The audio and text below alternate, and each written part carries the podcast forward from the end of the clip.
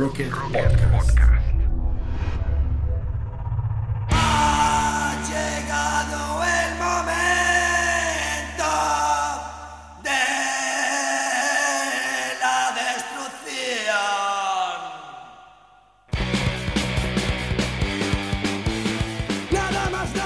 Con la degeneración del rock y dándole un nuevo sentido a la música como herramienta de crítica y protesta, el punk, que inició con un grupo de jóvenes sin futuro a finales de los años 70, se reprodujo rápidamente en Europa, saliendo del Reino Unido a países como España, una nación convulsionada por la violencia de la ETA, gobiernos ineficientes con el manejo de la crisis del petróleo, el creciente consumo de drogas y una sociedad podrida por la pobreza, la miseria y la intolerancia a quienes expresaban algo distinto al establecimiento.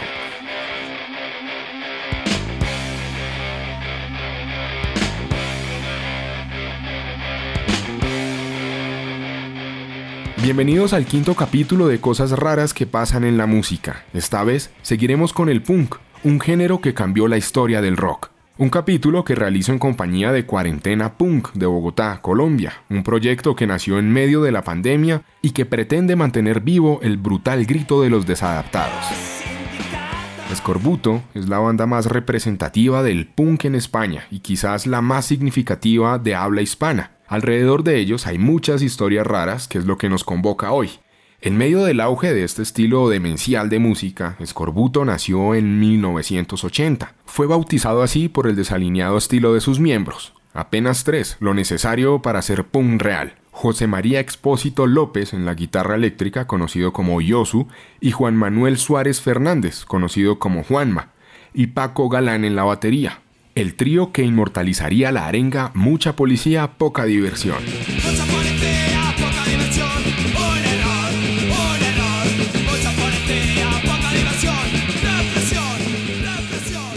El primer concierto de la banda fue en una escuela con un público que en promedio tenía 10 años.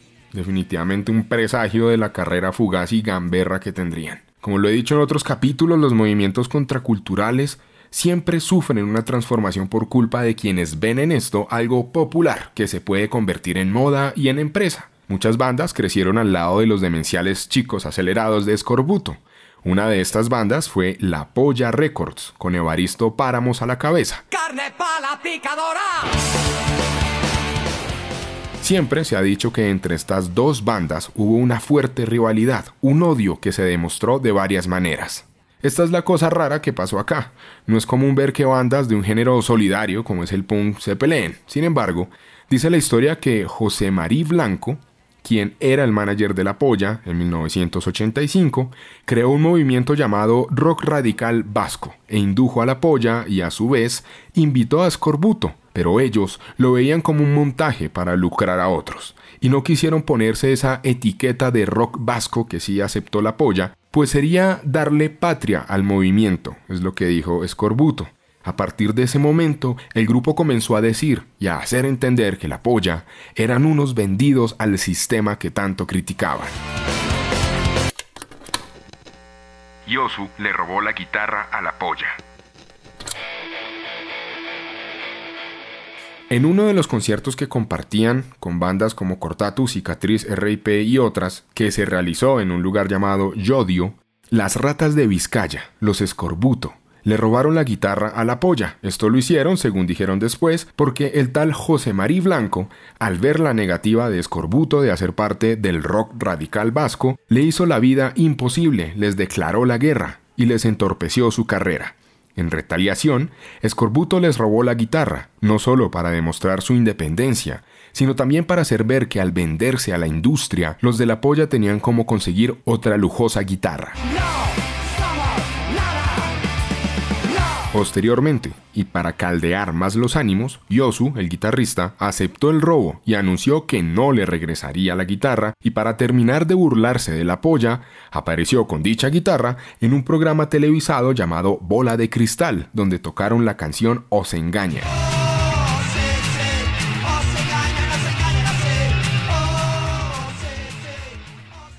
Parte de esta novela punk se consigna también en canciones que se hicieron los unos a los otros. Escorbuto hizo la canción Cuidado en su álbum Antitodo de 1986, inspirado en este incidente de la guitarra.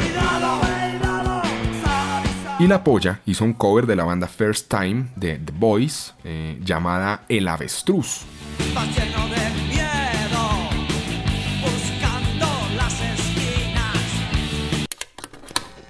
Escorbuto me parece unos tíos que tenían 7 de cada 10 ginecólogos, 7 de cada 10 canciones por lo menos, me parecen muy útiles para la peña y así. Creo que cualquier cosa con ellos la, está liquidada y a respetar.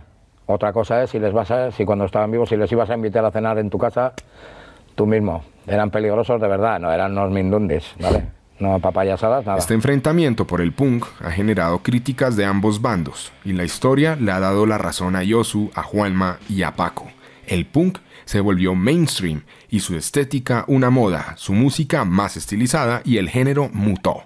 Escorbuto, por su parte, se mantuvo en la autogestión, el descontrol y la adicción al caballo, la heroína, que lo sumergió en un mundo maldito tanto a Yosu como a Huelma. Como cualquier adicto, la plata que ganaban se la consumían toda en droga y al terminar su álbum Los Demenciales Chicos Acelerados, lo vendieron a dos discográficas distintas y lo pusieron a rodar de forma clandestina en las calles. Y adicionalmente habían conseguido 50 mil pesetas para el diseño de la portada del disco pero entonces Juanma y Osu se gastaron la plata en heroína y ellos mismos hicieron la carátula del disco, una mezcla de letras y una imagen de archivo de Adolf Hitler, simplemente horrible pero sensacional hoy en día. Los Escorbuto hacían lo que se les daba la gana de nuevo. Y tenía muchas ilusiones, pocas esperanzas, pero muchas ilusiones.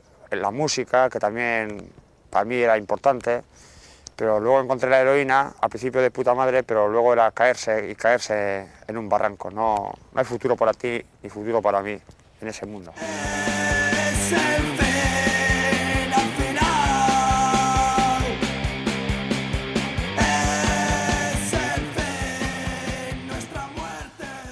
En 1991 la salud de ambos integrantes empieza a deteriorar rápidamente. En la única gira en el extranjero de la banda original, que fue a México, su líder y su expósito no pudo ir por los estragos que el SIDA empezaba a hacer en su vida.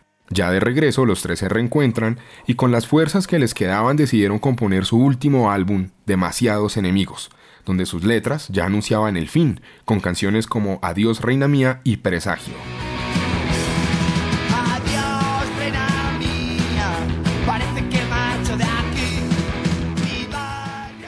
Ese mismo año, en diciembre del 91, realizan una grabación en directo que pretendían sacar al mercado. Sin embargo, la calidad fue muy deficiente, entonces deciden iniciar su grabación en 1992. Pero ya era tarde. En mayo, la vida de Yosu no resiste más y se va en el tren directo al infierno. Pocos meses después, en octubre, Juanma, también asediado por las complicaciones de la adicción a las drogas, murió, terminando así Escorbuto, una banda que se resistió a respaldar un partido político, no quiso ser de la izquierda ni de la derecha, no quiso ser parte del rock radical vasco, ni que lo etiquetaran de nada, fueron retenidos por considerarlos terroristas, se vendieron a una disquera a la que posteriormente estafaron. Todo esto para entender que la única manera de huir del sistema era estando muertos. Pasan las horas, también dos minutos. Esto puede ser tu.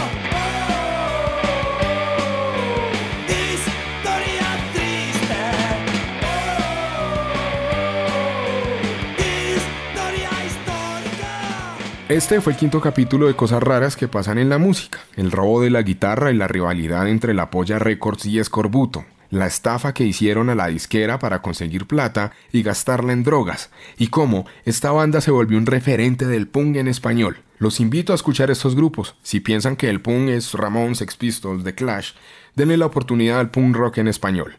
Si saben otras cosas raras de los Escorbuto o de la Polla Records, escríbanme a mi Instagram, arroba Sebastián Aristi raya al piso, que también lo encontrarán en la descripción de este episodio. Hasta la próxima.